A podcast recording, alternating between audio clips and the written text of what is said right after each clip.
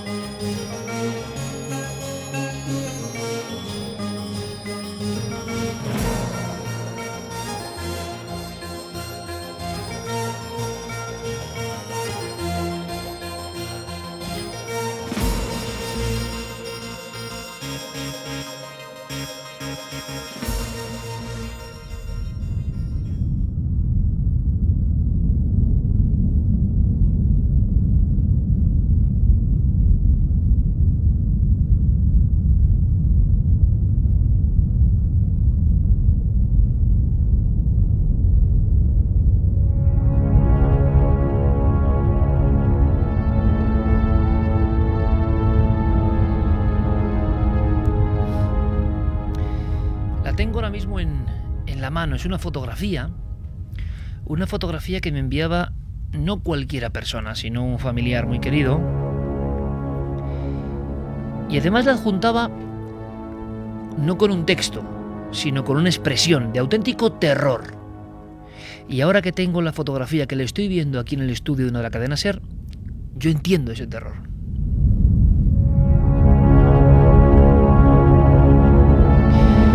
Esta noche hablamos de leyendas que parece que tienen una base real. Leyendas que a fuerza de repetir la palabra, el concepto leyenda, hemos creído que solo son fantasía.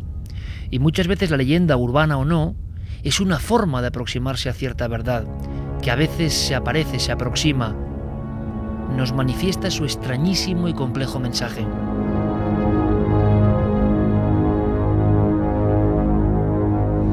Esta foto tiene ya muchos años. ¿Y sabéis lo que me impresiona? Me impresiona que no parece el lugar propio para que surja el misterio. Porque es una playa.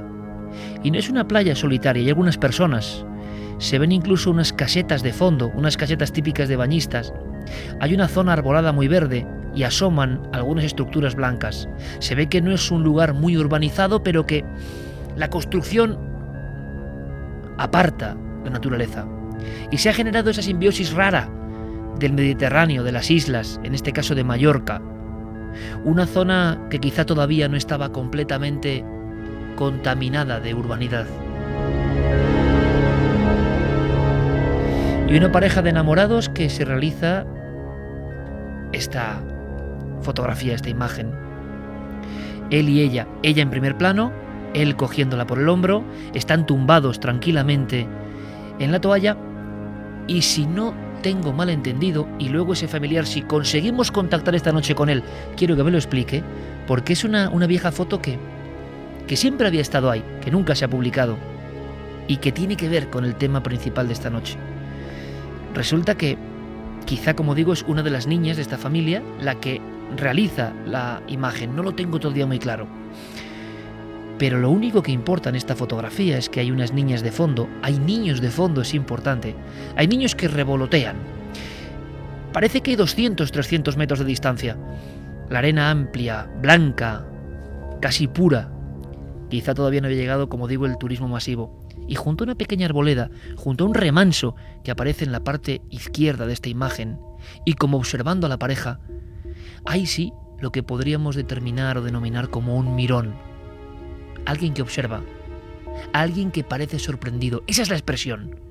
Cuando uno hace una imagen, una fotografía, una diapositiva en tiempos antiguos y de repente sorprendía en segundo plano a alguien que espiaba. Sí, parece eso, un espía, pero es un espía demasiado extraño. Porque muy cerca de los niños, de los niños que juegan con sus bañadores, sus cubos de playa, que como digo, revolotean en la parte del fondo de la imagen, en una zona de sombra, en contraste con una península de oscuridad que se abre, proyectada por los árboles de copas verdes, en mitad de ese sol, aparece un individuo. O ahora que lo amplío, o es una mujer, una extraña mujer. Observamos dos piernas robustas, oscuras, y luego una especie de túnica, de túnica que también es como nebulosa y al final el sol proyecta en ella su luz. Parece que es alguien que está ahí. Y luego la cara. Es una cara muy extraña. Es una cara como abombada, pero es una cara que parece humana. Tiene pelo lacio, que cae, una frente ancha y la expresión no me atrevo a definirla, pero desde luego la mera observación nos produce un escalofrío y a veces esa es la señal de alarma. Esa es la señal profunda que nos indica que algo no encaja bien. Eso es. Ese individuo que está en la playa, en un día soleado, con más gente, como sin ser visto por los demás, no encaja.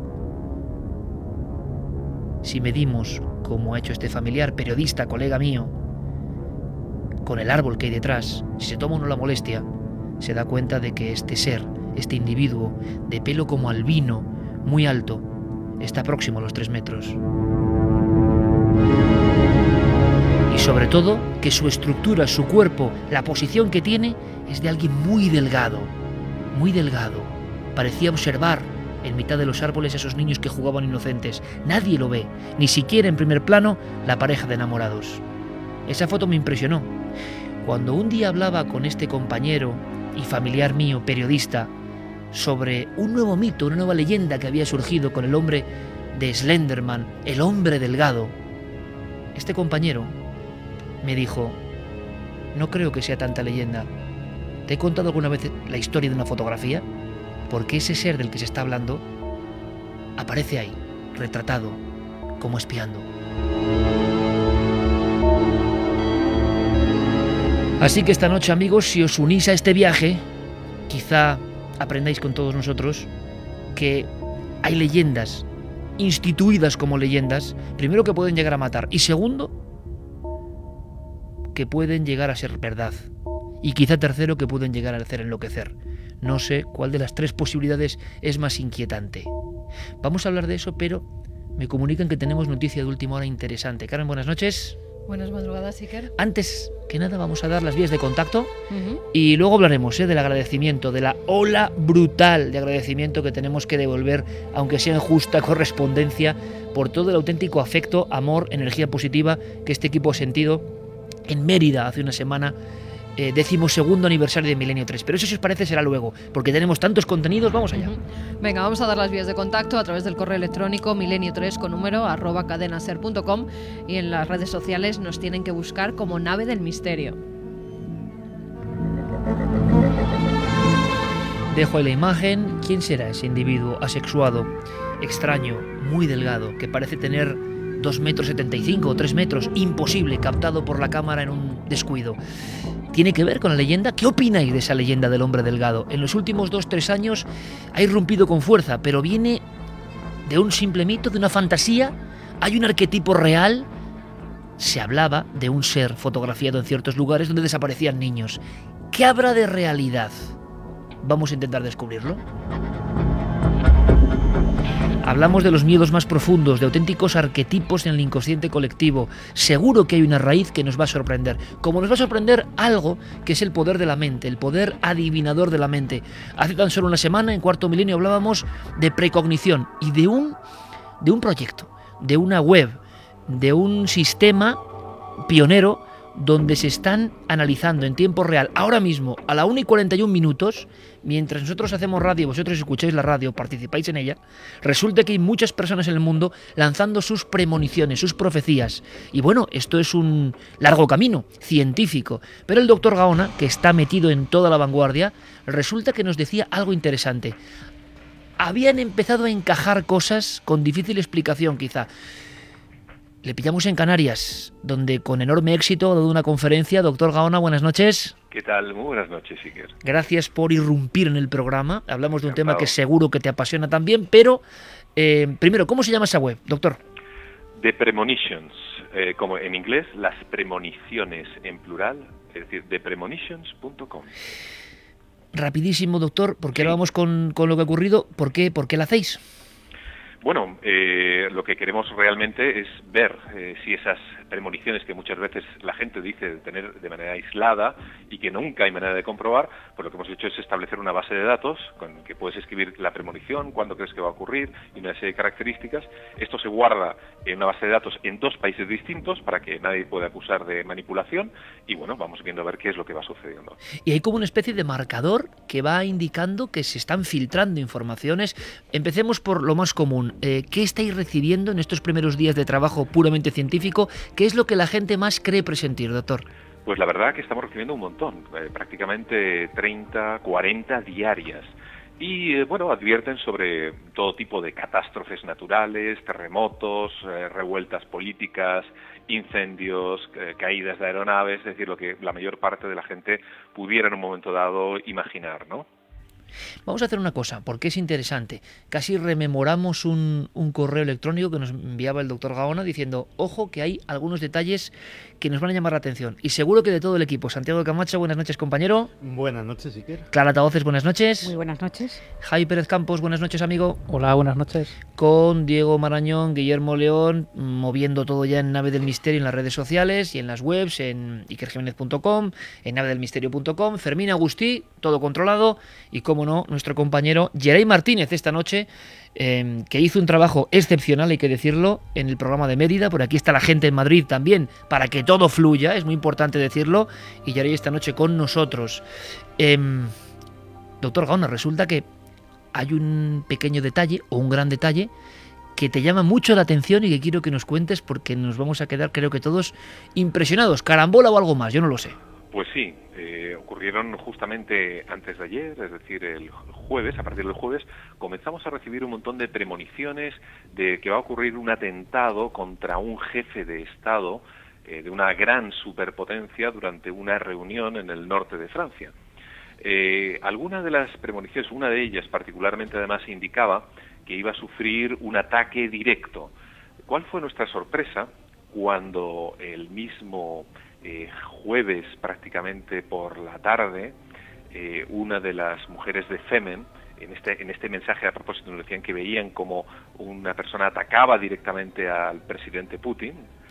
Eh, Se mencionaba Putin directamente. En, en, una de ellas exactamente sí, como visualizaba ese ataque con, con cuchillo o con un objeto y justamente por la eh, por mediodía tarde, decir, después de haber recibido dicha premonición, ocurrió justamente el ataque en el Museo de Cera sobre la figura de, Putin. Pero de manera paralela, lo que sí detectamos es que comenzaron a haber un montón de premoniciones sobre el ataque a un jefe de Estado, además de lo que he mencionado anteriormente, cuya eh, no quiero desvelar la nacionalidad, por lo que vais a entender a continuación. Eh, fue tal la, la marea de, premoniciones y además con diversas IPs, distintos puntos de España y todas eran coincidentes, que no pudimos otra cosa que al día siguiente, decir, ayer mismo por la mañana, llamar a la embajada, no sé, por una cuestión ya de, de, no sé si de ética o en un momento dado sentirnos culpables si pasara algo, porque era demasiada la corriente que, que, de lo que nos llegaba a nuestra, a nuestra web. ¿Y eh, cuál fue nuestra sorpresa cuando dicha embajada se lo tomó tremendamente en serio? Nos pidió los eh, los correos, los textos, eh, la verdad que es lo único que mandamos por problema, por un asunto de confidencialidad, y lo mandaron a la capital de dicha superpotencia para ser analizado, pero estuvieron toda la mañana, además con una seriedad absoluta. ¿Preocupados eh, con lo que decía la, la combinatoria o...? Efectivamente, llamándonos de ida y de vuelta para analizar cada uno de esos mensajes, y eh, cuando, bueno, dentro de esas conversaciones tan largas que tuve, de hecho me resultó difícil pasar consulta ayer viernes por la mañana porque constantemente me llamaban de dicha embajada el jefe de seguridad, el jefe máximo de seguridad de esa embajada, eh, nos dijeron que además se tomaban muy en serio este tipo de cuestiones mm, en relación a las premoniciones, porque habían observado que, que bueno, que había que tomárselas tan en serio porque muchas veces eran relevantes, eran nunca mejor dicho, antecedían a acontecimientos. Pero, ¿por qué? Porque realmente no solamente manejamos premoniciones, lo que manejamos son mareas de pensamiento. Es decir, son ideas que en un momento dado invaden a la sociedad y de alguna manera conducen, van polarizando. Entonces, lo que realmente estamos analizando, quizá no nos hemos dado cuenta, son estas mareas de pensamiento. ¿Qué es, qué teme la gente? ¿Qué esperanzas tiene? ¿Qué cree que va a suceder? Porque evidentemente hay unos factores matemáticos. Cuando mucha gente cree que va a suceder algo es porque habitualmente es muy probable que suceda. Claro, mareas de pensamiento. Qué término más interesante. ¿Qué opináis, compañeros? Si queréis preguntar algo al doctor Gaona, ¿por qué? Porque resulta que ya no es solo que, que digan va a haber un atentado contra Putin, que alguien lo vea con un cuchillo, que dices, bueno, imagino que puede haber premoniciones de todos los jefes de Estado. No sé si ocurrirá eso, doctor, pero que se produzca justo ese símbolo, ¿no? De que alguien apuñala su figura de cera, pues llama la atención, evidentemente. Pero por otro lado, estamos viendo cómo se aceleran, cómo surgen hacia un cúspide de montaña y cómo bajan ¿no? hacia una vaguada los pensamientos, cómo de repente en determinadas horas, no sé si todavía hay estudio de a qué horas o qué días las personas tienden a premonizar, ¿no? A, decir cosas, a profetizar de alguna forma, y eso puede leer una angustia concreta. Yo creo que es un interesantísimo em, plantel de posibilidades y tendremos que estar muy atentos, ¿no, compañeros? Porque esto, cada X tiempo, por lo menos hay que revisarlo, porque por vez primera tendremos una batería, no a posteriori, no a toro pasado, para saber si la gente de repente tiene una angustia que se cumple. De hecho, eh, el, trabajo que está realizando nuestro amigo el doctor Gaona, en el fondo se parece mucho a lo que están haciendo servicios de inteligencia de todo el mundo, sobre todo que sepamos los norteamericanos y los británicos, analizando cantidades ingentes de eso que se llama el Big Data, del tráfico enorme que todos los días surca Internet en las más variadas formas y pretendiendo sacar de ahí, no, eh, la gente cree que le están intentando espiar a él en concreto, que están intentando eh, averiguar el nombre de su amante y si tiene pufos con Hacienda, no.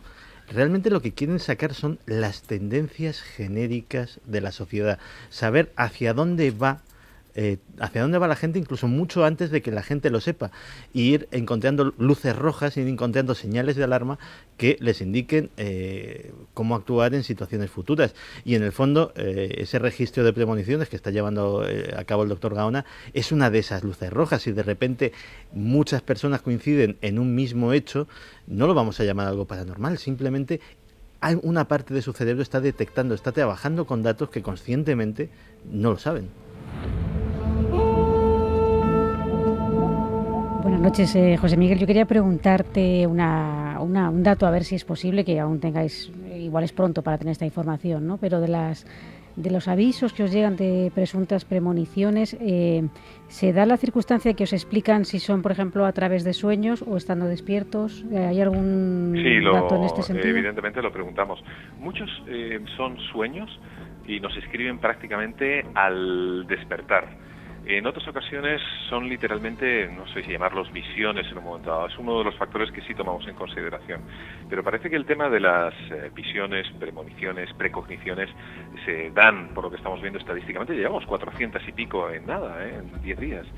Eh, se dan sobre todo al, prácticamente en los momentos durante el sueño y son escritas nada más despertar, como si esa alteración de estado de conciencia facilitase de alguna manera este tipo de cuestiones. O sea, se provocase un gran estrés, alguien ha vivido una ensoñación, algo que le parece que tiene una información vital y, quiere darla. Así que lo que hacemos aquí es dar altavoz de premonitions.com Doctor Gaona, proyecto científico que creo que por una vez hay que ayudar eh, a tope, todos. ¿Por qué?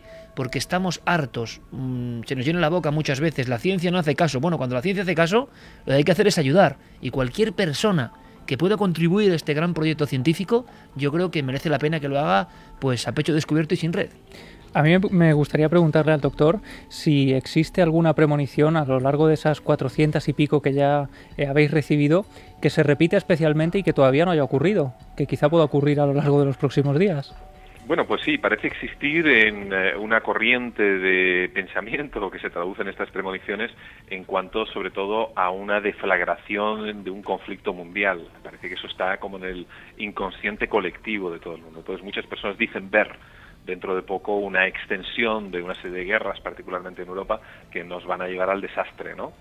Eso es quizá una de las que más se repiten. Sin embargo, hay algunas otras que son sumamente interesantes. Lo que pasa es que no, por razones obvias no las estamos publicitando eh, antes de la fecha de caducidad, pues para no influir evidentemente sobre los siguientes que van en un momento dado eh, escribiendo dichas premoniciones, ¿no? Pero las iremos. Tenemos varios planes a la hora de ir haciendo públicas de una manera estadísticamente estructurada, como he dicho, para no influenciar, para no crear una tendencia de opinión, como es lógico, claro, si no alteramos el propio proyecto. Lo interesante, doctor, es que si ocurren cosas que ojalá no sean negativas, yo creo que el pensamiento de la guerra, del gran apocalipsis, es también un arquetipo común, ¿no? Y imagino que habrá muchas personas que siempre piensan en esa vía. Es muy bueno dar a conocer el programa, que utilicemos el vehículo del programa también nuestro para fomentarlo. ¿Por qué? Porque si ocurre algo y de repente vemos estadísticamente que muchas personas, como hace la informática, detallado que fue antes, eh, acertaron, pues ahí tenemos ya un material interesantísimo. Doctor, muchísimas gracias por tu ayuda como siempre. Sé que has tenido baño de masas y muchísimo afecto, cosa que nos alegra mucho porque eres parte de este equipo. Gracias, doctor. Gracias a vosotros y tener la seguridad además de que en cuanto haya nuevas noticias seréis los primeros en saberlo. Un abrazo. Igualmente.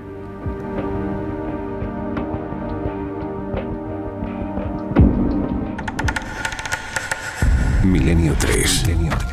Detrás del misterio. En busca de una respuesta. Cadena Ser. Era como una leyenda antigua. Algo sacado de un cuento de hadas. O de una vieja canción. Todo el mundo hablaba sobre el cazador porque todo el mundo le tenía miedo. La gente siempre temía que volviera a actuar. Y cuando lo hacía, daban las gracias al cielo por haberse llevado al niño de otra persona. Quizás sintieran un poco de remordimiento por ello, pero no duraba mucho. Todo el mundo tiene sus propios problemas. No es ni bueno ni malo. Es así.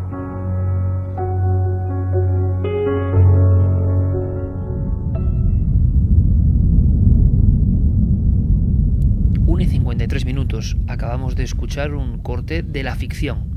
Los mitos, leyendas urbanas o no, acaban saltando incluso la gran pantalla y se convierten en, en nuevos mitos que se van reforzando. El hombre delgado, el hombre que observa, que espía, el hombre, el cazador, el espíritu, la propia naturaleza demoníaca o daimónica que nos reta, nos atrapa, nos elimina.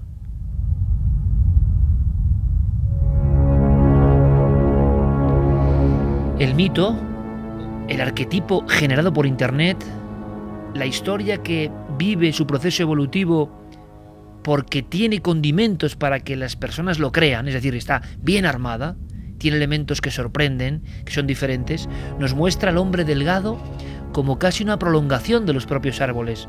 Podríamos hablar casi de un hombre raíz, o de un hombre árbol, o de un hombre salvaje, como los que eh, engalanan algunos frisos, por ejemplo, en ciudades como eh, Úbeda, el hombre salvaje, o en la Catedral de Burgos, ¿no? El mito de la naturaleza convertida en ser extraño que nos observa. Toda la leyenda de la antigüedad de cuando la naturaleza tiene un alma y es capaz de observarnos, capaz de bendecirnos y capaz de atacarnos también. Lo que vais a escuchar ahora no es ficción, es una conversación policial, algo ocurrido en un pequeño pueblo, algo espantoso que conecta con esta leyenda.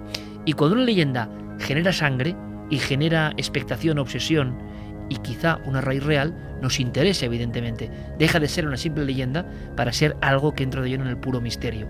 ¿Qué ha ocurrido? Escuchemos. He encontrado a una chica de 12 años. Parece haber sido apuñalada. ¿Parece haber sido qué? ¿Apuñalada? ¿Apuñalada? Dice que tiene problemas para respirar. Dice que le han apuñalado varias veces. ¿Está despierta? Sí, lo está. ¿Respira? Sí, está respirando, pero dice que no puede hacerlo profundamente. Está consciente. Un suceso espantoso entre niñas, pequeñas, entre preadolescentes es algo que ha consternado a una gran parte de la sociedad, pero queremos, Carmen, conocer todas las claves. Pues sí, la voz que oíamos, aparte de la del policía, era de un ciclista que encontraba a una joven, a una chica de 12 años, medio muerta, tenía 19 puñaladas en casi todo su cuerpo, alguna muy cercana al corazón, y eh, quien había apuñalado a esta pequeña no era ni más ni menos que dos de sus amigas, Morgan Geyser y Anissa Weye. Al parecer lo llevaban planeando desde el mes de diciembre y todo porque estaban obsesionadas con Slenderman. Era una prueba para este ser de que ellas eran em, de su clan, que en cierta forma eh, había una página web donde Slenderman, o el que decía que era un ser real, que se llamaba así, pedía como un acto de sangre para em, estar más cerca de su figura, para estar más cerca de él y además formar parte, ir a la casa que tenía en el bosque, una casa de, demonios. Estas niñas, al parecer obsesionadas con esta figura, leían constantemente cosas, relatos que salían sobre él, eh, miraban todas las fotografías en las que presuntamente Slenderman aparecía, hasta tal punto eh, que parece que incluso sus padres también eran fans de este personaje eh, que es de ficción, que, surgió en un concurso en el año 2009, pero hasta tal punto que muchas personas, sobre todo eh, preadolescentes y adolescentes, creen que es una figura real creen que verdaderamente es un hombre que se aparece en algunas circunstancias y al que se tiene que rendir culto si quieres formar parte de lo que ellos llaman la sociedad de Slenderman. Con lo cual, desde diciembre querían llevar a cabo el asesinato, lo intentaron en varias ocasiones, pero en ninguna de ellas llegaron a cometer el acto hasta que esta semana sí por fin lo consiguieron en una zona boscosa donde llevaron allí a su amiga y sin pensárselo dos veces, 19 puñaladas la setearon por todo el cuerpo. Estas niñas están detenidas, van a ser juzgadas como adultas y se enfrentan a 65 años de cárcel.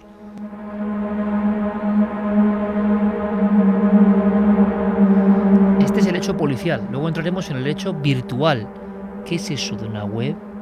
¿Qué es eso de un mito que surge además conscientemente por parte de fantasías de personas? Y un problema enorme del que si queréis hablaremos y podéis debatir con nosotros a través de las vías de contacto. La delgadísima línea que separa ya no la vida y la muerte, ¿no? esa pobre niña que esperaba ir al bosque con sus amigas. De todo menos que le iban a intentar matar sino delgada línea, la finísima línea cada vez más extendida, más frágil, más invisible, entre la ficción y la no ficción. Esto es un ejemplo de un mundo donde ya, claro, Slenderman claro que existe. ¿Y por qué digo esto? Y alguno dirá, eh, que no, que ya, que ya. Que lo que estoy diciendo es que claro que existe en cuanto se derrama sangre en su honor. ¿Cómo no va a existir si hay personas que creyendo en un personaje, aunque sea de ficción, hacen atrocidades como esta. Por eso han existido los dioses que pedían sangre. Esto en el fondo es el revivificar a través de Internet, parece mentira, la presencia del que pide una especie de tributo para estar próximo a él. Es una especie de resurgir de un mito tan antiguo como el ser humano. Es decir, que las pulsiones de personas como estas niñas, sus padres, en el 2014, no están muy lejos de aquellas otras que ponían un altar de sacrificios y escuchaban la voz del Dios. Ahora la pregunta, porque alguno que no somos nosotros y va de pope, y no es que esto es una leyenda que surgió, si quieres profundizar de verdad, tienes que preguntar. Imagino que vosotros queréis saber la respuesta, yo no la tengo, pero sí tengo la pregunta, ¿qué es? ¿Esta ficción surge porque sí? ¿O esta ficción se envuelve de un montón de fantasías que en el fondo siempre revolotean a nuestro alrededor y en el fondo también son un ejemplo de una naturaleza que hemos presentido, hemos sentido cerca, porque en la crónica artística de todos los tiempos, de todas las culturas, os aseguro que hay figuras, mucho antes del 2009, idénticas a Slenderman. Que decir, Iker, que al principio el personaje que creó a Slenderman, Eric Knudsen, eh, dijo que eso no tenía nada que ver, que era un asesinato que habían cometido unas adolescentes y que no tenía nada que ver con su personaje. Más tarde rectificó diciendo eh, que bueno, que en la página web que tienen, en creepypastawiki.com, eh, ellos lo que hacen es subir relatos de personas, además que es una web para mayores de 13 años. Lo daban como que los padres tenían que haber tenido algún control sobre acceder a ese, a ese contenido que hay en Internet.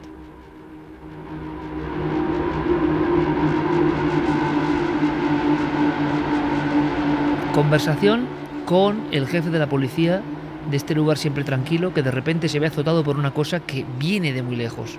Alguien ha tomado por cierta la historia y ha hecho caso a unos programas y unas niñas han querido matar a otra de sus colegas de 12 años, repito, 19 puñaladas.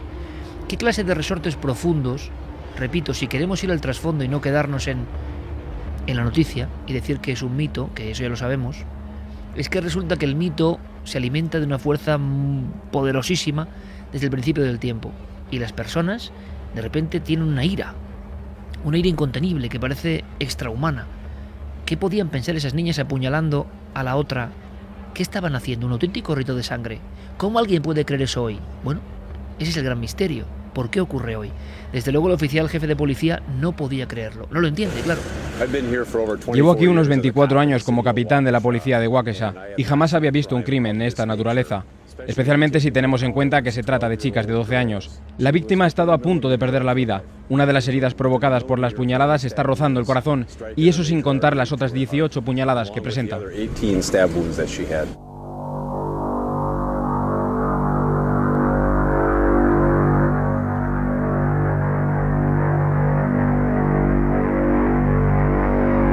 Dos y dos minutos. Yo sigo, sin embargo, con el recuerdo de esa fotografía y de otras. Hay otras fotografías en nuestro país, sin salir de nuestro país, donde de pronto surgen seres, y algunos nos ha llegado y hemos analizado en cuarto milenio a lo largo de tantos años, donde lo que se manifiesta bien puede ser una ilusión nuestra, de acuerdo, nuestros ojos ven algo que queremos ver, entonces si lo queremos ver es porque está proyectando desde nuestro subconsciente. ¿Por qué? Unas formas muy definidas, el hombre delgado, huesudo, que parece un espectro, que parece que no es ni vivo ni muerto, que parece de otra realidad. Pero no hablábamos la semana pasada, compañeros, con Gonzalo Pérez Arró, y nos decía que en una tapia de un pueblo de Extremadura, de repente al volver por la noche, un hombre ponía su mula entre la tapia y él, como resorte, un hombre valiente, pero como resorte porque veía una sombra delgada, finísima, casi parecía observar el inflamarse del pecho, del tórax, de esa figura esqueletiforme, envuelta en una capa o piel, que le esperaba. Siempre estas figuras, sea lo que sean, sea nuestro pensamiento, sea lo que vosotros podéis añadir, posibilidades infinitas, aparecen como siendo sorprendidas, como una parte de la naturaleza que no estaba en ese guion que tenemos de lo lógico. Entonces, a lo que voy es que mucho antes del 2009, estas figuras han sido soñadas, han sido creídas, han sido creadas, pero han estado ahí en el inconsciente colectivo humano desde siempre. Y yo es más, me voy a mojar. Yo creo que Slenderman puede existir. Puede existir físicamente. Yo creo que alguna de esas fotografías eh, que aparecen en Creepypasta y en algunos sitios, a lo mejor alguna es auténtica. A lo mejor no es un trucaje. Lo he contado alguna vez pero creo que es un concepto lo suficientemente interesante como para repetirme. Eh, imaginaos la escena.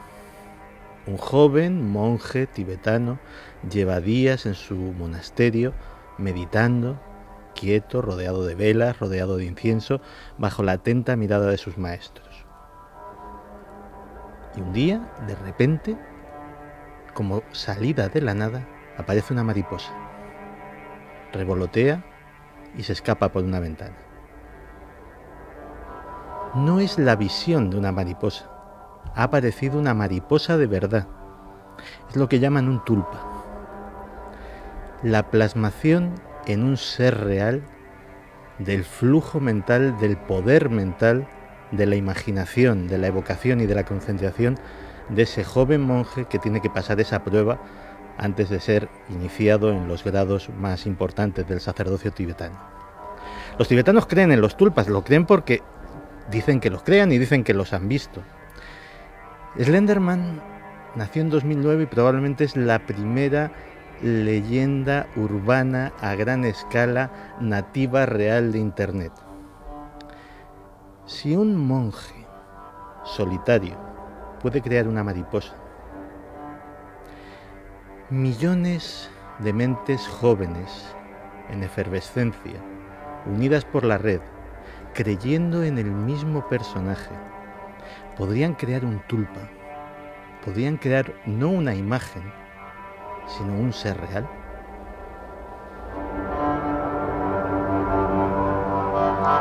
Lo que sabemos es que, y es otra de las etapas estamos intentando analizar detrás de la tramoya de lo superficial, que es lo que os va a contar, si cuenta alguien esta historia, ¿Qué subyace?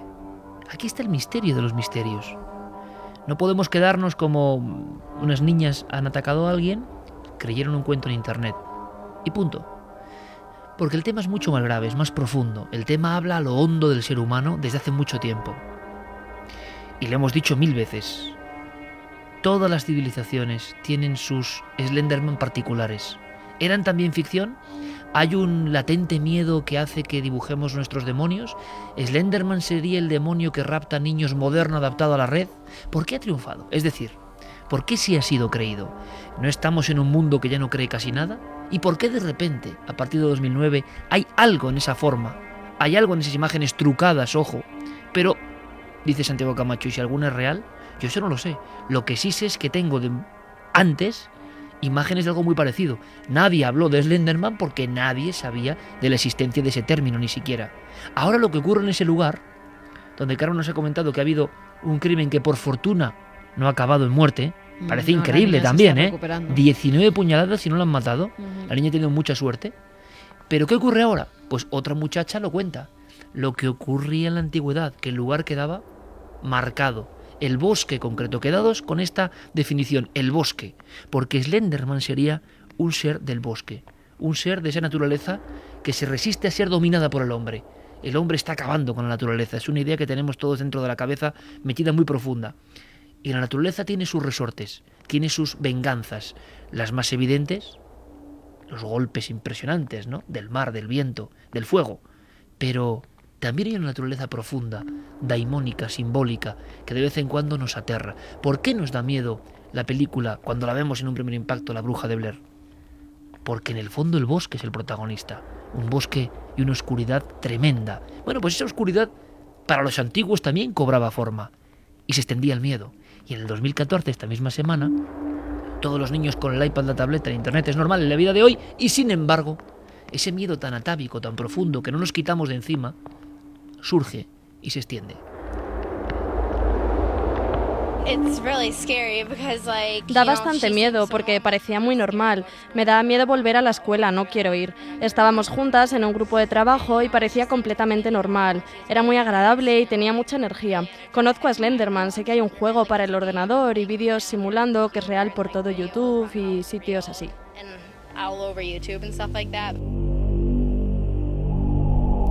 Diego Brañón, compañero, buenas noches. Muy buenas noches, Iker, ¿qué tal? Estamos calibrando esa profundidad que a veces dejamos pasar, ¿no? De algunas noticias, porque algunas noticias pueden ser eso, simples noticias que pasan, como casi todas hoy en día, o archivos del estado mental del ser humano en este momento concreto que estamos viviendo. Creíamos haber exorcizado a todos los demonios, pero no. Algunos demonios siguen paralelos a nosotros, asomándose de vez en cuando. Lo que yo no acabo de entender es que después de esta crónica policial haya una crónica virtual. ¿Qué es eso de un juego?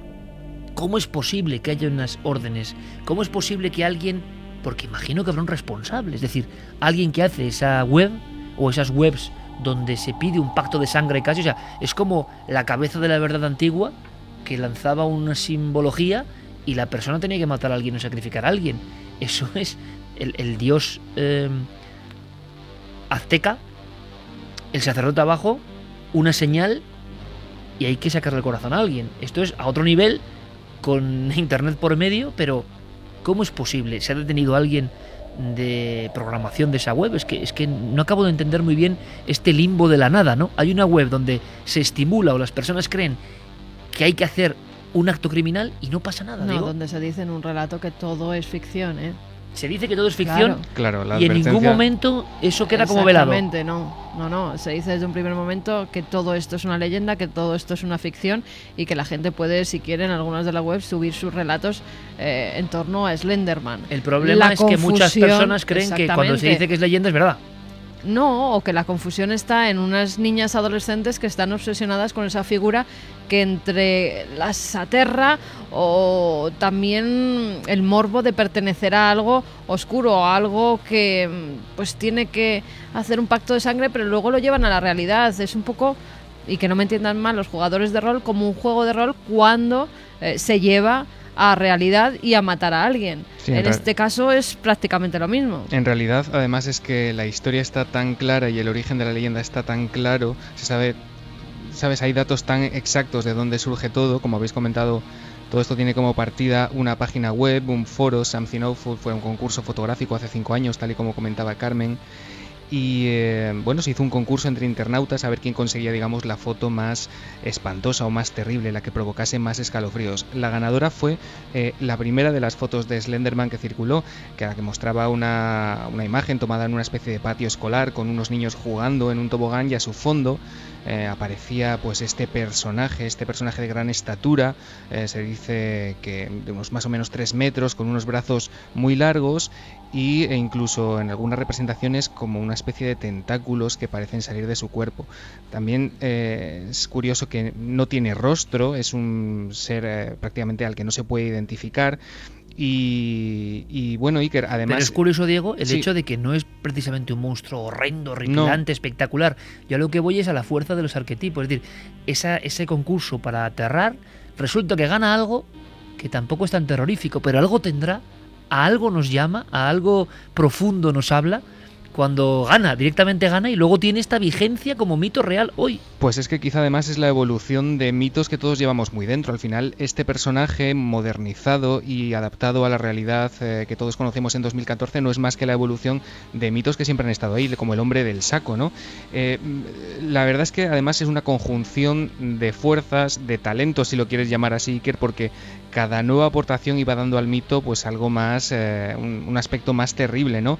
después de esa imagen llegaron los relatos creados por fans de esa, de esa imagen, los llamados creepypastas, tal y como apuntabais, eh, que son básicamente relatos, historias inventadas eh, de terror que se iban publicando en internet y que iban circulando de boca en boca, tal y como sucede con cualquier leyenda urbana que conocemos desde hace, eh, bueno, desde hace decenas de años.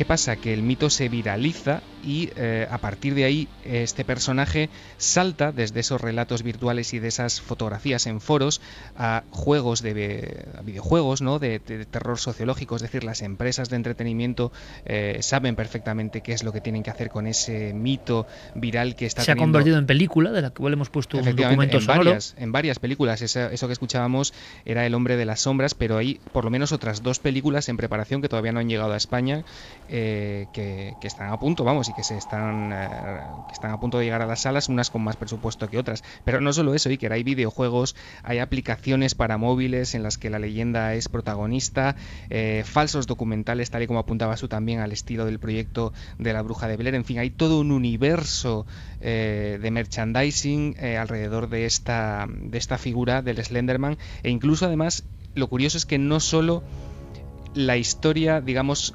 continúa y se hace más grande, sino que los propios fans inventan el pasado, o sea, obvian eh, absolutamente ese origen perfectamente catalogado, identificado y se, inventan incluso eh, grabados del siglo, del siglo XV y del siglo XVI mostrando una especie de esqueletos que serían las primeras representaciones, según ellos, hay que dejar claro que esto es absolutamente falso, del Slenderman. O sea que el trabajo, como ves, es titánico y muy coral. Es curioso porque es una forma de respuesta del siglo XXI ante un mito, pero es que no tendrían que inventar nada, porque hay grabados reales y documentos absolutamente reales, algunos los hemos visto, eh, donde aparecen este tipo de figuras idénticas, muy parecidas, como una presencia, bueno, eh, como se hablaba en la antigüedad, hemos dicho mil veces, de la sombra, el concepto de la sombra, permanentemente, y hay estudios eh, muy sorprendentes ¿no? de lo que significaba la sombra, por ejemplo, para griegos, etruscos, mesopotámicos, y surgía ahí y estaba como su propio mito. Ahora, que hoy en día un mito pueda matar es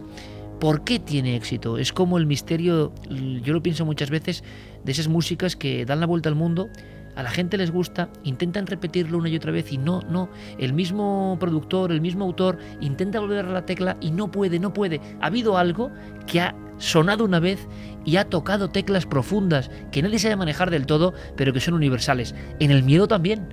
Y el miedo universal será porque todavía sentimos eh, que hay áreas en sombra de nuestra propia naturaleza. ¿no?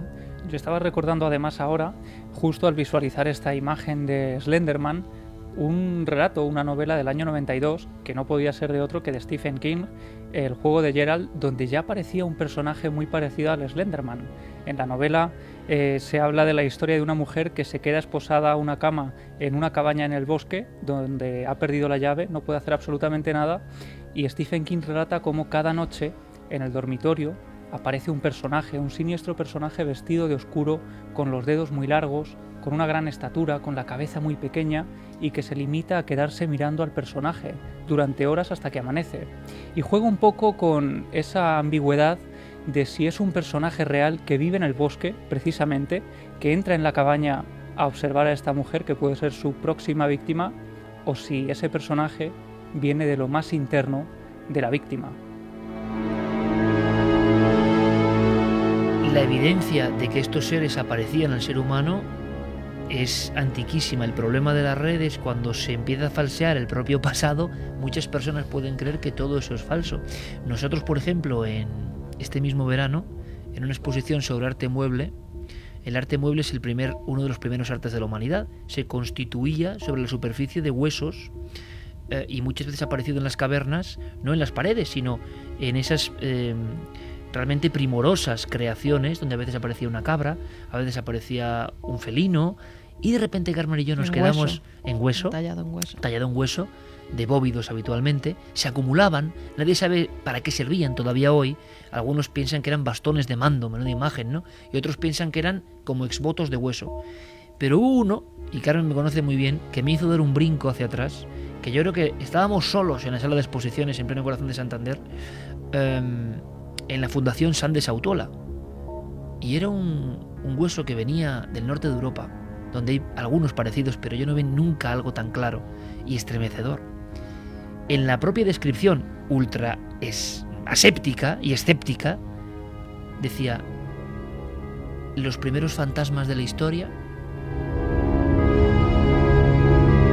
Y entonces, perfectamente eh, grabados sobre ese trozo de material animal, aparecía, chicos, porque es impresionante, lo estoy viendo ahora mismo, bueno, aparecían dos figuras, que no era una, sino eran dos, robustas pero delgadas al mismo tiempo, envueltas como de un resplandor, con las manos largas, delgadas, eh, tenían como una especie de capa o de, o de traje, y al llegar a la cabeza no había cabeza. En este caso eran dos decapitados flotando que aparecían.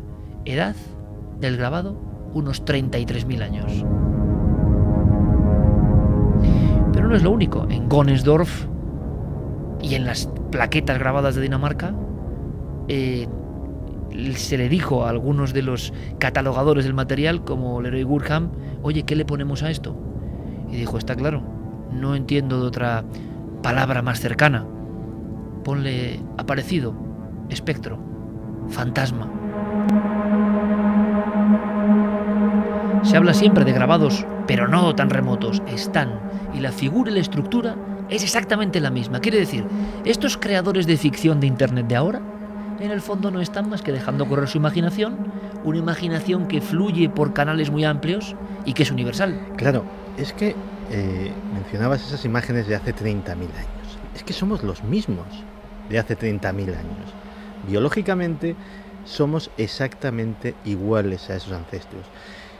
Y antes de crear herramientas complejas, antes de inventar la rueda, antes de crear cualquier cosa que fuera parecido a una civilización, lo que realmente fuimos fue creadores de dioses. Fue casi nuestra primera creación. No sé si hubo un dios que nos crea a nosotros, pero que desde luego nosotros creamos dioses es algo absolutamente inapelable. Y creamos dioses como Odín, creamos a Osiris, creamos a Zeus, y eran dioses muy poderosos que los habíamos creado nosotros, que les habíamos otorgado nosotros ese poder, pero que lo tenían, que recibían mucha sangre en su honor, que se conquistaban naciones en su honor, que se rendía pleitesía a una creación nuestra. Y esos seres humanos de hace 30.000 años, creadores de dioses, somos nosotros, con ordenadores, con teclados, con internet. Y esa pulsión de crear dioses, ¿crees que en estos 30.000 años se nos puede haber apagado? Yo creo que no. Es que además de, crear dioses, creamos demonios. Porque a mí me parece muy interesante que todo este, este mito del hombre del bosque, el bosque es, sabemos que simboliza el inconsciente, aquello que está en nuestra, mm, en nuestra raíz más profunda. La cara oculta. La cara oculta que nos da miedo penetrar ahí y ver qué hay realmente cómo somos nosotros, que hay esa parte que no mostramos, que ni siquiera nos queremos plantear Eso es un poco ese mito.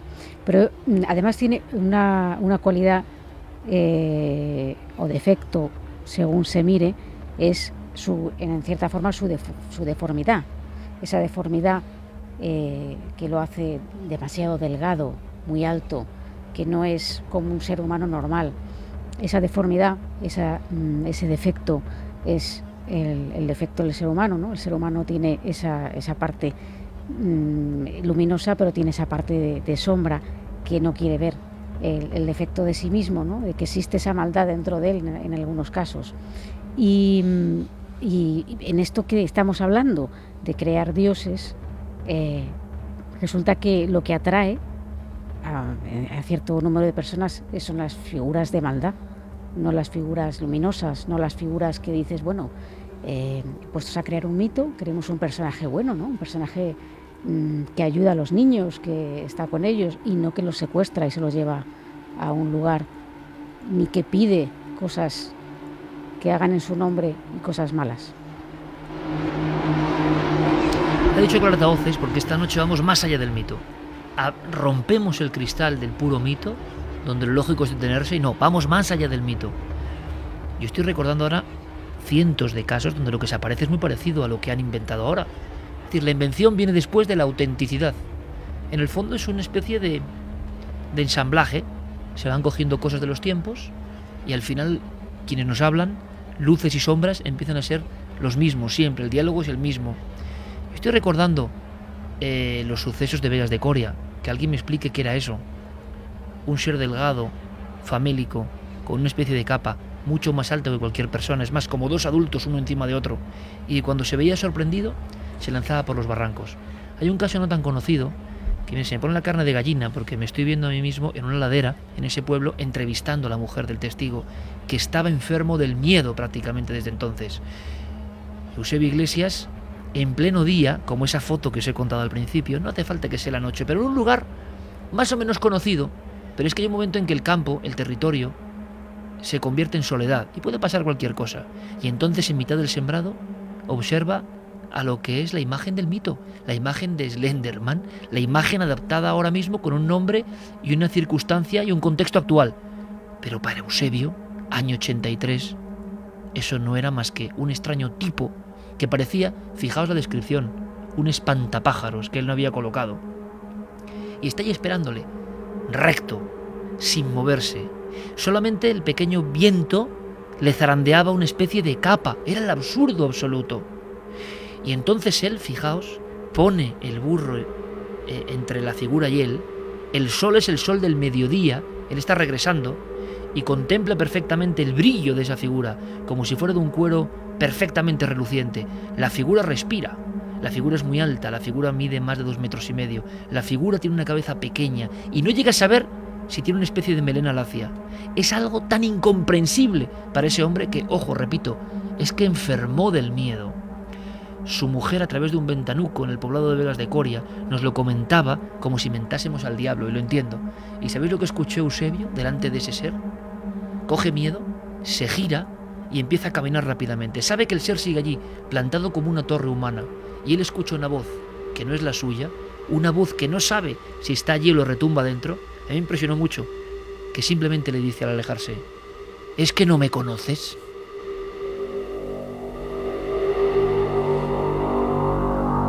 Estamos hablando de los daimones absolutamente, ¿no? De los aparecidos que cobran formas. Pues veréis, Clara Tauces hablaba del bosque, donde surgen los nuevos mitos, parece mentira.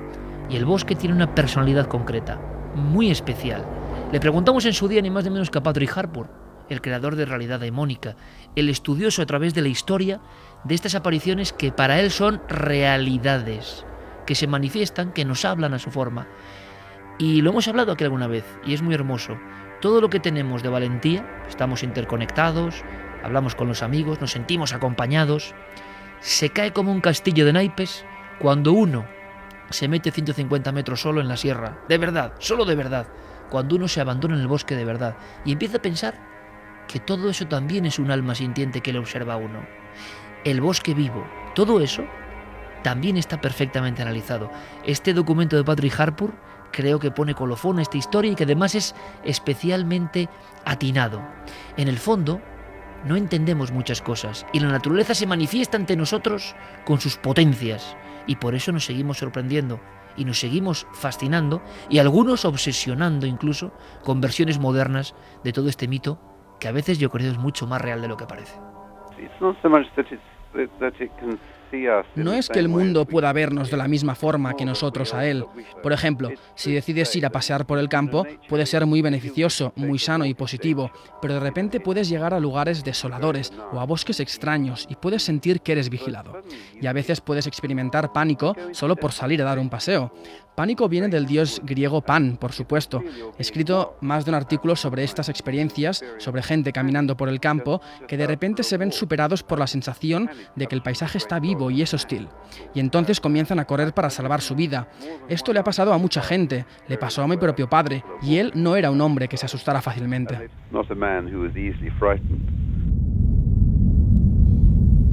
2 y 27. Un mito moderno. Por desgracia, el mito actualizado genera episodios dramáticos. Ojalá sea el último. Por supuesto, que no se enfaden nuestros jugadores de rol, que siempre que mencionamos jugadores de rol, todo el mundo no, no. Pero ha habido algún caso criminal que se relacione con el rol y que realmente es terrible. Cuando alguien se pasa de vueltas y, no confunde, y confunde, mejor dicho, realidad y ficción, ¿por qué? Porque en el fondo las delgadas líneas no son fáciles y para algunas personas menos. Cuando has visto la fotografía, Carmen, de esa aparición con la que empezábamos esta noche, y que alguien me dijo a mí, mira, esto es como lo de Slenderman, pero de verdad. ¿Qué sentido al ver esa foto? Es muy rara, ¿verdad?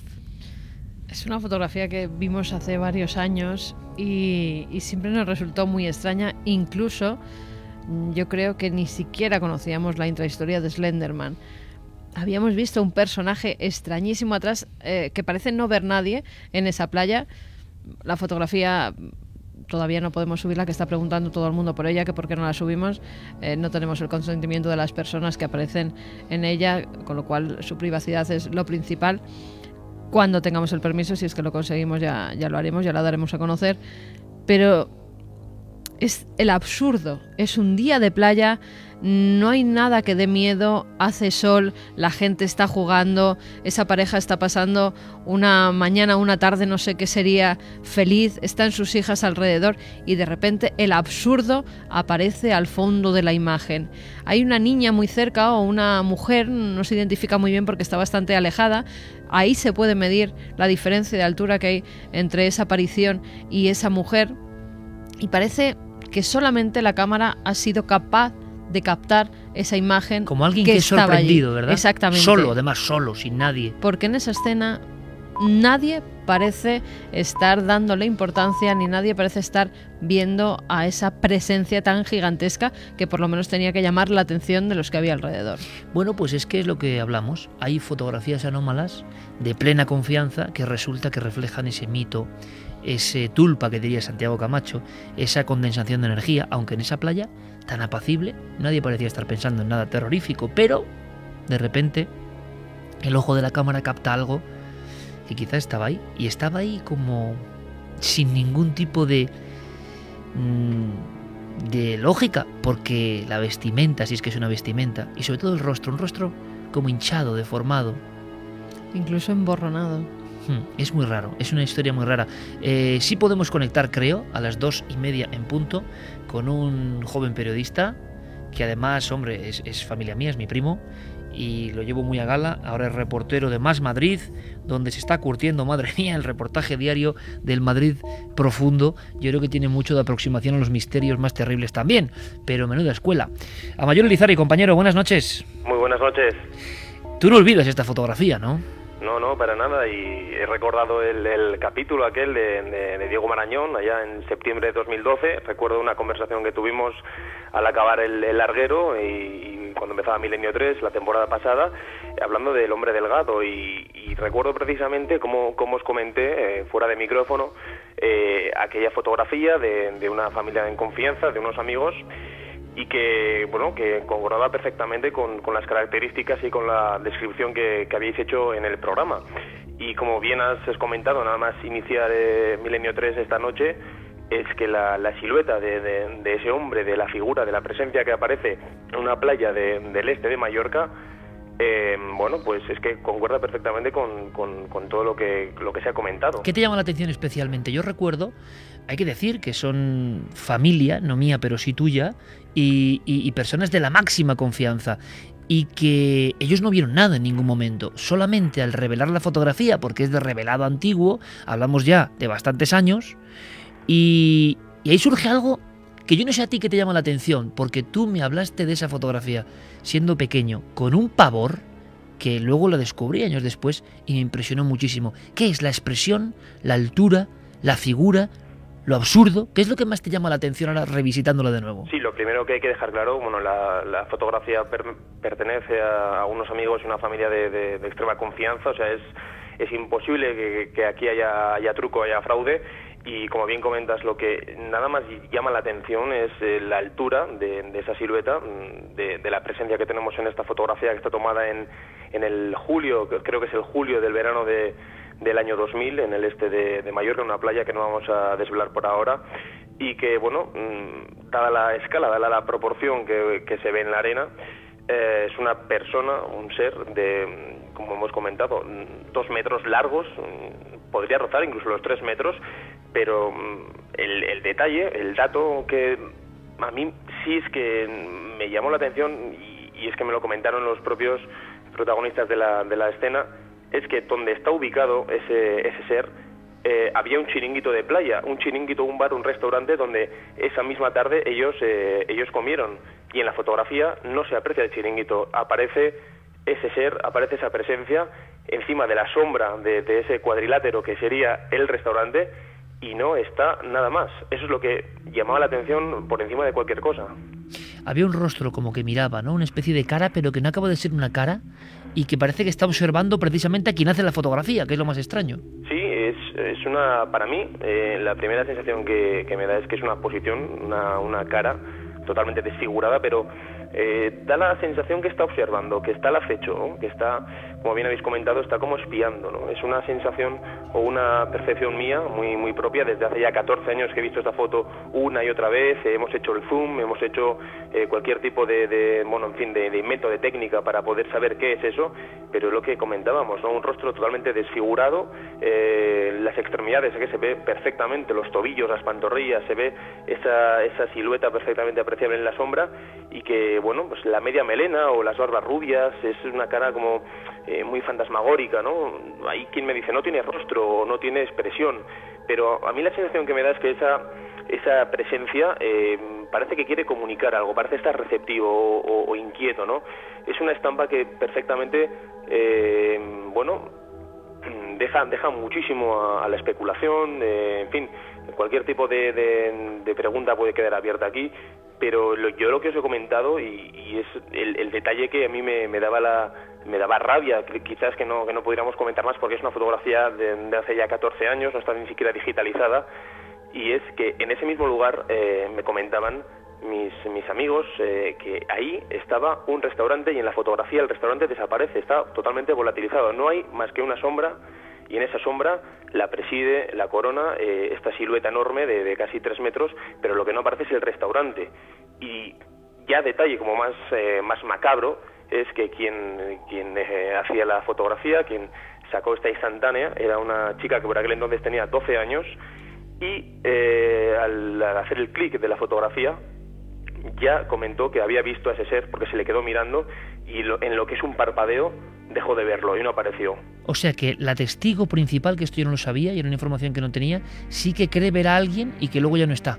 En el momento que ejecuta la fotografía, que la instantánea ya una vez está capturada en, la máquina, ella eh, bueno se quita del objetivo el objetivo de la cara del ojo hace un, simplemente una vista al fondo porque algo le llama la atención y reconoce algo que ya ha visto con anterioridad. Yo he mantenido conversaciones con, esta protagonista muchísimas veces durante años porque somos coetáneos, somos de la misma edad y me comentaba que ella ya tenía la sensación de conocer, de saber quién era aquel hombre de la túnica azul y me comentó mm, una noticia que fue, bueno, pues eh, siempre fue eh, para muchos medio cachondeo, para otros no fue tanto, pero que le marcó y fue que ese ser ya se le apareció cuando ya tenía unos 5 o 6 años. O sea que las personas se quedaron muy impresionadas con esta historia, es decir, que los testigos, la familia, que conocemos incluso, yo no con tanta cercanía como tú, sí que luego imagino que esta fotografía, como tantas que nos llegan a cuarto milenio, que oye, ha salido algo, bueno, la niña dice no sé qué, pero en este caso sí que fue un peso, sí que, no sé, imagino que les impresionó. Y yo no sé si les preocupó yo siempre he oído, eh, y además lo digo porque lo he, lo he oído, lo he escuchado, lo he incluso casi tocado es que, les, les marcó aquella, aquella fotografía que, por cierto, la vieron casi, eh, pues no te voy a decir un, años después, pero sí a los meses después, porque entonces no contábamos con la digitalización, con todo, digamos, el avance tecnológico que hay hoy en día, con las fotografías, con los smartphones o con, cualquier tipo de, de máquina eh, fotográfica o de vídeo, y en este caso, pues eh, a los meses, bueno, en cuanto ven esa silueta, esta persona no enloquece, pero sí enseguida, eh, bueno, pues eh, el rostro cambia totalmente, se le queda pálido y pues con, una expresión que, yo, yo, recuerdo que me, comentaba que, que, a esa persona o a ese ser, porque ya se refiere él como a esa persona, decía, ya lo he visto antes, ya lo conozco y claro, cuando eh, aparece en la fotografía y recuerda el flash de nada más quitarse el objetivo del ojo al verlo, Mm, algo le conecta en el subconsciente, algo le, hace ver que ya le conocía y me dijo efectivamente que ya desde hacía años a esa persona de la túnica azul, de esas barbas, eh, bueno, pues eh, de melenas rubias, o mm, es que tampoco se puede decir si son barbas o melenas, esa cara desfigurada, ya la conocía y ya la, había reconocido. Y su sensación era que le quería transmitir algo, que le quería decir algo, era como un mensaje o, o, una, por la posición en la que aparece esa silueta en la fotografía, como que hay algo que le quiere, que le quiere transmitir. Y desde entonces no ha vuelto a aparecer en estos últimos 14 años. Caballero Lizari, compañero, mucha suerte y nada, buenos reportajes en Más Madrid, compañero, te veremos. Muchísimas gracias. Un abrazo. Un abrazo. Resulta, y esto no recordaba, que la niña pequeña, que es la que hace, vamos a dar la foto a los papás, ya había tenido algún tipo de aparición o de presencia. Claro, esto, esto es lógico, es ilógico, y luego durante 14 años después no vuelve a ocurrir nada. Bueno, pues cosas que pasan como tantos casos que nos llegan, que no sabemos interpretar del fondo, pero que yo hacía esa analogía, o la hacía más bien, mi primo mayor diciendo, es que esto que cuentan, que es absolutamente un mito, y que es un mito que está demostrado, resulta que hay fotografías que se le parecen mucho. Bueno, igual estamos en las orillas de un mundo, bueno, y si describimos a muchos tripulantes supuestamente de los ovnis, porque decimos que son tripulantes, o los testigos lo han creído, o ven una luz cercana, pues también se parece mucho a algunas de esas figuras, ¿no? Es decir, no hay tanta diferencia. Pero aquí se hablaba de niños, ¿verdad? Y de que esta figura mm, raptaba a los niños. Pues ahora vamos a hablar de niños y yo siento que es el programa un poco oscuro, pero viene así. Hay un par de noticias que tienen que ver también con leyendas urbanas y que tienen un trasfondo que nos va a inquietar. Pero antes, nuestra audiencia, mensajes. Pues vamos con algunos de los mensajes. Al parecer este tema le está dando bastante mal rollo a mucha gente. A Josema, por ejemplo, que dice que no lo pasaba tan mal desde el día de las dramatizaciones. A Inat, que hoy Milenio 3 ha hecho que encienda la luz, que madre mía. Jesús Martín Vidal decía... Eh, ¿Y si la inspiración del autor de Slenderman fue su subconsciente? ¿Y si lo había visto y ni siquiera se dio cuenta? Lo que decía Santi me parece muy interesante. The Real Tweet eh, pregunta qué edad está completamente desarrollado el lóbulo frontal de un menor del fanatismo a la psicopatía. Hay un paso. Borja dice que al final pues, los pues miedos. pasa mucho tiempo, ¿eh? Pasa mucho tiempo. Es decir, el cerebro sigue formándose y es más. Los últimos estudios indican, y es interesante, le podemos preguntar a Manuel Martín Loeches, pero que en la adolescencia nuestro córtex, nuestro cerebro no está acabado del todo. No está acabado del todo y eso me parece muy sorprendente. ¿no? Borja nos decía, al final los miedos son los mismos desde el origen de la humanidad. Lo que cambian son la forma de expresarlos. Adrián Vélez, Slenderman es una criatura del bosque. ¿Tendría algo que ver con los Nightcrawlers de Yellowstone? Uno es oscuro y tétrico y parece que representa al mal por los hechos que le rodean. Los otros son blancos y luminosos y en parte hasta graciosos. Parecen representar al bien ya que nunca han hecho daño a nadie. Este es un mito sobre el mito, ¿no, Javi? Aunque como siempre también bebe de la realidad. Es que no es casual que Slenderman sea un personaje que nace en Estados Unidos. El bosque en Estados Unidos, y eso lo he vivido de, primera mano, es eh, incluso a día de hoy la fuente de una buena parte de las leyendas, eh, no solamente de Slenderman o del caso de Yellowstone, estaban eh, los hide behinds, eh, que se supone que son seres que se esconden detrás de ti, como dice su propio nombre, y que no los ves y que son precisamente los que provocan esos ataques de pánico que tienes en el bosque. Hay muchísimas leyendas de bosque en casi todas las zonas boscosas y prácticamente en todos los estados hay zonas de bosque y, yo creo que no es precisamente casual eso, o sea, que haya nacido en Estados Unidos donde el bosque es el gran semillero de las leyendas, ¿no, Javi? Sí, y bueno, y también en España tenemos las damas de los caminos, eh, seres que, que, aparecen en estos cruces de caminos, leyendas que vienen de los antiguos celtas también, siempre relacionadas con el bosque, y en este caso que hablaban de los Nightcrawlers, eran unas imágenes tremendas que habían captado cámaras de seguridad que a día de hoy expertos no habían conseguido tampoco explicar y que ya se hablaban de viejas leyendas que tenían lugar en esos bosques. Que yo creo que tendrán explicación, ¿no, Javi? Esas imágenes eran como muy demasiado buenas para ser verdad. Claro, pero, pero, igual no lo sé, yo no lo sé. Diego, ¿hay alguna información de eso de última hora o se ha quedado ahí en ese gran cementerio de elefantes que a veces es la red, ¿no? Donde uno espera respuestas y no hay. No, no, además es que es lo que dices, es un cementerio de elefantes en la que la información va quedando absolutamente olvidada, pero en relación a lo que comentabais, que además esta leyenda está centrada en los niños, eso llama poderosamente la atención porque la propia leyenda dice que Slenderman es un ser que pasaría desapercibido para los adultos, es decir, está absolutamente dirigido a un público concreto es decir, eh, tiene un segmento de población eh, como objetivo que Solo lo ven los niños, ¿no? Sí, Porque tienen todavía. Se dice que, las, que los induce una especie de trance hipnótico, una cosa así, eh, a veces acompañado de, de, de, cosas, de patologías como incluso la paranoia, ¿no? Que hace que los niños desaparezcan por completo y que es un ser que no puede ser percibido por los adultos. Así que fíjate hasta qué punto se dirige absolutamente la leyenda hacia un público concreto y luego pues encontramos cosas como la que ha ocurrido esta semana.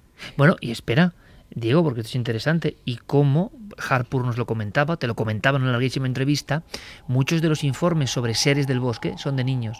Por tanto, los adultos los despejan como que no tienen ningún sentido al ser de niños. Pero Harpur dice, es que se aparecen a veces a los niños porque son los que pueden verlo, ¿no? Y ahí está este juego extraño entre fantasía y realidad, pero que está muy latente, ¿no? Por cierto, una cosa, es que yo estoy un poco preocupado porque Clara me ha hecho un par de miradas.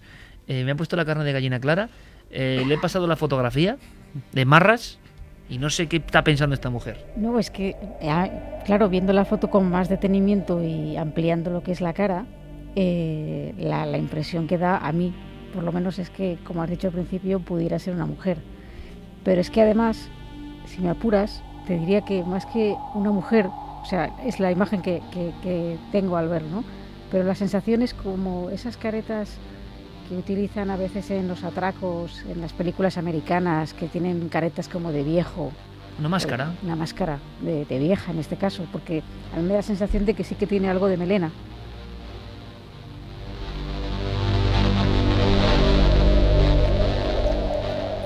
Montaña Sánchez nos decía, se podría estar hablando de una secta a través de la red, toda esta sociedad Slenderman que, que, se ha creado. Blanco Oriol, Slenderman me recuerda a las sombras de piernas infinitas que captó la cámara en USA en un parque. Esas. Las que hablábamos anteriormente. Fátima, una mente joven y maleable, escuchando o viendo algo que no debiera por su juventud, quizá no diferencie lo verídico de lo ficticio. Bueno, pasó también con la película de Superman, ¿no? Los niños que se tiraban por la ventana vestidos de Superman porque creían que, iban a volar.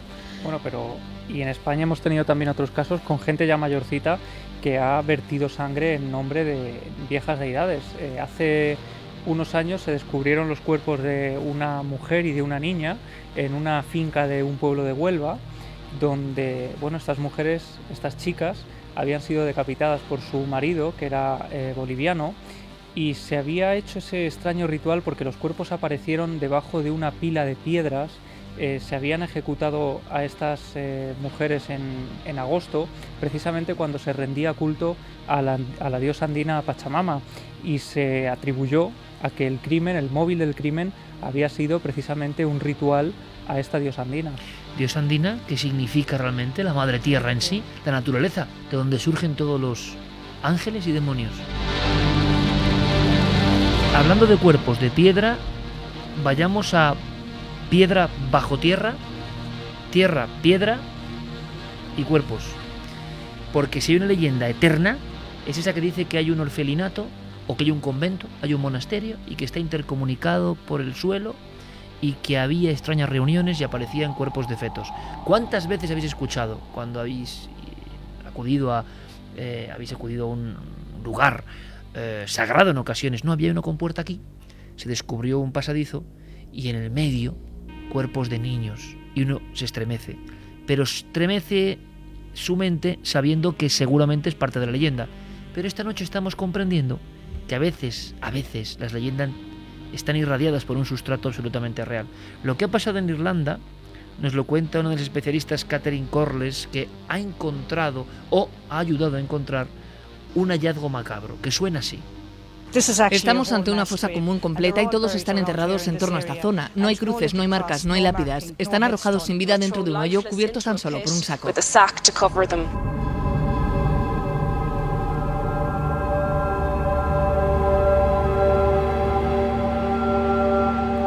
2 y 47. Viajamos a Irlanda, tierra de leyendas, de bosques, de seres del bosque. Y bajo esta lluvia musical que nos pone Geray, estamos casi agazapados porque ha habido una auténtica fosa común, pero muy rara, que está provocando, en Irlanda últimamente ha habido mucha movida a este nivel, un auténtico cataclismo. Son esas leyendas de película de terror y que a veces se destapa algo y resulta que por desgracia son verdad. En esta ocasión ha sido en la localidad de Tuam. Esta mujer, eh, Catherine Corlers, se pone a investigar porque alguien de la localidad le comenta que sí, que hay ahí una fosa con muchos cuerpos, pero que no sabe nadie de dónde provienen. Ella se pone a investigar en los archivos del convento de Bon Secours eh, y descubre cosas pues espeluznantes, entre otras que hay 796 niños que mueren en 36 años, de 1925 a 1961. Por lo menos eh, se tiene constancia de esos pequeños que tienen una edad entre dos días y nueve años. O sea, los restos que se han encontrado varían entre, entre esas edades. Al parecer este era un sitio eh, en el que las monjas daban cobijo a madres solteras, eh, a chicas no muy bien vistas por la sociedad, a mujeres que tenían problemas psicológicos, a lo que ellos llamaban toda la chusma de la sociedad femenina de la época. Bueno, pues estas mujeres, la mayoría de ellas embarazadas, mm, no se sabe si los niños perecían por enfermedades, se tendrán que hacer eh, también los análisis pertinentes en algunos de los huesos para ver si esos pequeños pues pudieron sufrir alguna enfermedad, si nacían muertos en los partos, eh, si eh, la madre había tenido problemas durante el embarazo y este no había ido bien y al final abortaba. Es decir, ahora mismo se está investigando todo. Porque... Pero al final el pasadizo con los restos de niños va y se convierte en realidad es que ni siquiera es un pasadizo, es una fosa de aguas residuales donde directamente las monjas tiraban a los cadáveres de los niños, de los fetos, eh, según morían. Están todos acumulados uno encima de otro porque, como bien decía la propia investigadora, la propia historiadora, eh, Corles, no eran ni siquiera enterrados en un ataúd. Esos niños, de verdad, y sin que nadie lo supiera porque nadie era la localidad. Es más, cuando se descubrieron, que se descubrieron en los años 70 estos huesos, creían que eran del siglo XVIII, de las hambrunas del siglo XVIII, con lo cual no le dieron más importancia. Sí que es cierto que pusieron allí una especie de virgen para que protegiera los restos de sus antepasados, pero no creían que fueran restos tan recientes eh, pertenecientes a niños de ese convento, con lo cual ahora cuando ha surgido verdaderamente la historia es cuando ha salido a la luz la crueldad eh, de esos lugares que eran regentados por estas monjas. Claro, unos 20 niños, no más, unos 30 niños por año aproximadamente es posible, son causas naturales, escándalo en Irlanda y la imagen de la trastienda macabra, ¿no? que va y se convierte en realidad. Y luego ocurre una cosa, ¿no? Un experto en suelos diría, Irlanda, lluvias, acidez de la tierra, eh, es muy probable que, a pesar de que han pasado tan solo unas décadas, no quede ni rastro de los huesos. Y a veces uno piensa, con la mente del mito, que todo eso seguía ahí, intacto, como para pedir justicia, ¿no? Pero quizás sea así o no, pero a veces ocurren estos impactos. Y Imagínate también el impacto, Iker, perdona, de las personas que ahora están viviendo allí porque es una urbanización. El es un lugar urbanizado. Totalmente, el convento eh, se tiró y ahora es un lugar urbanizado con, con, casas nuevas y justo enfrente de sus casas han descubierto que, que se acumulan restos de, de, niños pequeños, de casi 800 niños. En Irlanda además ha habido más escándalos, Santi. Pues sí, no es lo único que se ha desenterrado eh, a raíz de, este asunto, sino que un historiador de la Universidad de Cork, eh, llamado Michael Dwyer, eh, haciendo, pues, investigando viejos papeles para un trabajo sobre la medicina y la investigación médica en Irlanda durante el siglo XX, ha dado con una serie de documentos que le han puesto los pelos de punta y que curiosamente ha sido casi sincrónico al hallazgo de esta fosa común. Eh, el hallazgo eh, consiste en documentación que demuestre fehacientemente que miles de niños irlandeses que estaban en esos orfelinatos en la década entre 1930 y 1940 fueron sometidos a experimentos farmacéuticos consentidos evidentemente por los regentes, eh, que eran casi todos instituciones religiosas, de esos, de esos orfanatos, y eh, pues allí se hacían pruebas clínicas prácticamente de todo, desde vacunas de enfermedades exóticas que evidentemente no iban a llegar nunca a Irlanda, eh, hasta nuevos medicamentos de todo tipo. Desde un laboratorio de cobayas humanas. Exactamente, los, eh, los niños eran tenidos como conejillos de indias, es decir, en vez de hacer unas pruebas clínicas sobre enfermos que puedan necesitar el tema, pero que requiere una serie de permisos, de consentimientos, un protocolo, un protocolo muy rígido y muy lento, pues en aquella época que tampoco eh, evidentemente las leyes sobre la experimentación farmacéutica estaban todavía demasiado desarrolladas, pues alguien bajo mano llegaba a un acuerdo con las monjas, oye, los niños estos que tienes aquí, pues les das esta pastillita, les pones esta inyección y si alguno se pone malo me lo cuentas y si alguno se muere, pues ya llegamos a otro tipo de acuerdo económico. La cosa es tan grave que eh, el primer ministro irlandés, Enda Kenny, que se encontraba de viaje oficial en Estados Unidos, interrumpió por unos, eh, por unos momentos ese viaje oficial para dar una rueda de prensa exclusivamente sobre ese tema y decir que va a poner todas las fuerzas del gobierno de Irlanda para esclarecer el caso de la investigación médica, para buscar más fosas comunes de este estilo que sospechan que hay diseminadas por todo el país. Fosas comunes de niños. Y creen que sí que hay muchas más, ¿eh? que puede haber hasta 8.000 niños enterrados en diversas fosas comunes. Y sobre todo esclarecer por qué murieron todos esos niños y por qué sus muertes no fueron comunicadas a las autoridades ni registradas en ningún registro.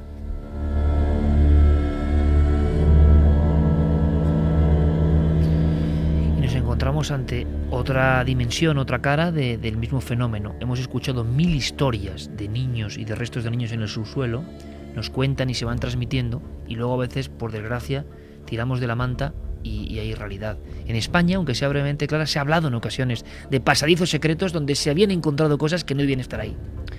Sí, eh, hay muchas leyendas, infinidad de, lugares en donde se cree que, bueno, por lo menos la leyenda, el mito, habla siempre de que ha habido un pasadizo que comunicaba, bien sea lugares eh, de poder, estamentos de poder, me refiero no a lugares de poder como lugares telúricos, sino pues palacios, eh, castillos, eh, monasterios que se comunicaban entre sí por diferentes fines. Eh, Muchas veces monasterio y convento, iglesia y convento. Palacio y convento. Mm. Entonces, eh, estas leyendas, pues muchas veces eh, no, se han podido demostrar. es una cosa que ha pasado un poco en, la tradición popular y, ya está. Pero en algunos casos, fíjate, estamos en una ciudad que yo creo que es una de las ciudades más huecas del mundo. O sea, Madrid, eh, no solo ya por la monumental obra de la M30 que se, que se hizo ¿no? para, para soterrar eh, la M30 y se cavó y se encontró pues infinidad de, de objetos y de, mm, de huesos, de, de, vestigios del pasado, tanto de animales en prehistóricos. En las obras de la M30 se encontró de todo, eso yo no lo e Sí, infinidad de las cavernas sí, entre ellos. Infinidad, infinidad de, objetos, incluso puentes eh, y cosas que se llegaron a exponer en una, en una en una especie de exposición que se hizo sobre ese tema concreto. Es decir, se removió tantos millones de toneladas de, tierra que era imposible encontrar algo. ¿no? Y mm, eh, dentro de, esas cosas que al final se han demostrado que sí que era verdad, eh, tenemos eh, un ejemplo que es monumental y es el Palacio de, Palacio Real, el antiguo Palacio Real. Incluso cuando... Tan noticia últimamente, por cierto. Sí, sí porque precisamente, bueno, pues se ha, se ha visto ¿no? cuando se hizo una remodelación de la Plaza de Oriente, que bueno, pues José Bonaparte tiró toda esa zona porque quería construir un proyecto masónico, de paso se ha dicho, ¿no? Eh, pues al hacer esa remodelación se encuentran con que eh, esos pasadizos de los que se hablaba, se rumoreaban los mentideros de la villa, eh, existían. Y no uno, sino varios que se dirigían a diferentes lugares y con diferentes fines. Uno de ellos, por ejemplo, Em, llegaba hasta el monasterio de la Encarnación, que eh, nuestros oyentes les sonará, decir, bueno, que me suena esto? De suenará precisamente porque allí se, custodia la, famosa ampolla de, la sangre de, de, San Pantaleón, que ocurre eh, esa especie de liquefacción todos los años, ¿no? Pues eh, parece ser que uno de esos, de esos pasadizos conducía hasta ese monasterio. Desde el monasterio, el Palacio Real, que no es poca cosa. Que no es poca cosa, eh, precisamente para que los monarcas pudieran acudir a sus oficios religiosos sin necesidad de, transitar por, por, la calle. ¿no? O sea, que nadie tiene por qué saber cuándo ellos iban a, rezar. O sea, las ciudades secretas y las ciudades subterráneas parece que son un hecho, no escapa que son leyendas reales. Pero que haya habido huesos, eh, que haya habido descubrimiento, por ejemplo, de niños? Que sí, porque dices, ¿de dónde ha venido esta leyenda, no? ¿Por qué? Pues fíjate que yo recuerdo perfectamente que en torno al año 2000, en unas obras en un convento, el convento de la Merced de Ciudad Real, que estaban habilitándolo para convertirlo en un museo, en el museo que es hoy, las obras tuvieron que paralizarse precisamente porque se encontraron unos subterráneos que iban desde el convento hasta una iglesia cercana que está a escasos metros de allí y se encontraron huesos, y eran huesos de niño, y enseguida surgieron las viejas teorías, las leyendas eh, de los encuentros, de los presuntos encuentros de las monjas con los sacerdotes en esos eh, subterráneos, pero eso se puede corroborar y de hecho el museo dejó unos paneles de cristal en el suelo para que todavía hoy puedan verse algunos de esos subterráneos desde el suelo. De hecho, esto que cuenta Javi es muy curioso porque hay una leyenda eh, también que entronca con estos, esta especie de encuentros eh, amorosos que no debían de conocerse, no debían hacerse públicos y que a veces traían consecuencias mm, indeseadas y que lo que se hacía era deshacerse de esos, de esos, niños. Eh, y una de esas leyendas mm, aunque no con niño incluido, pero sí con fantasma o presunto fantasma, eh, precisamente tiene como protagonista eh, a Felipe IV y al convento de San Plácido, un convento que más tarde fue conocido porque se produjo una especie de epidemia de endemoniadas. Y es que ese convento parece ser que ahí ocurrían cosas muy extrañas, porque eh, parece ser una de las, de las leyendas no comprobadas es que ese, uno de los pasadizos del Palacio Real conducía al convento de San Plácido y que eh, Felipe IV deseaba conocer a una joven novicia, Margarita, que allí habitaba, que era famosa por su belleza. Y mm, intentaron por todos los medios que no fuera así, pero pero luego seguimos. luego lo contamos. Porque... luego lo contamos porque están ya aquí las noticias. Luego contamos muchas más cosas, claro. Ahora las noticias en la SER, como siempre.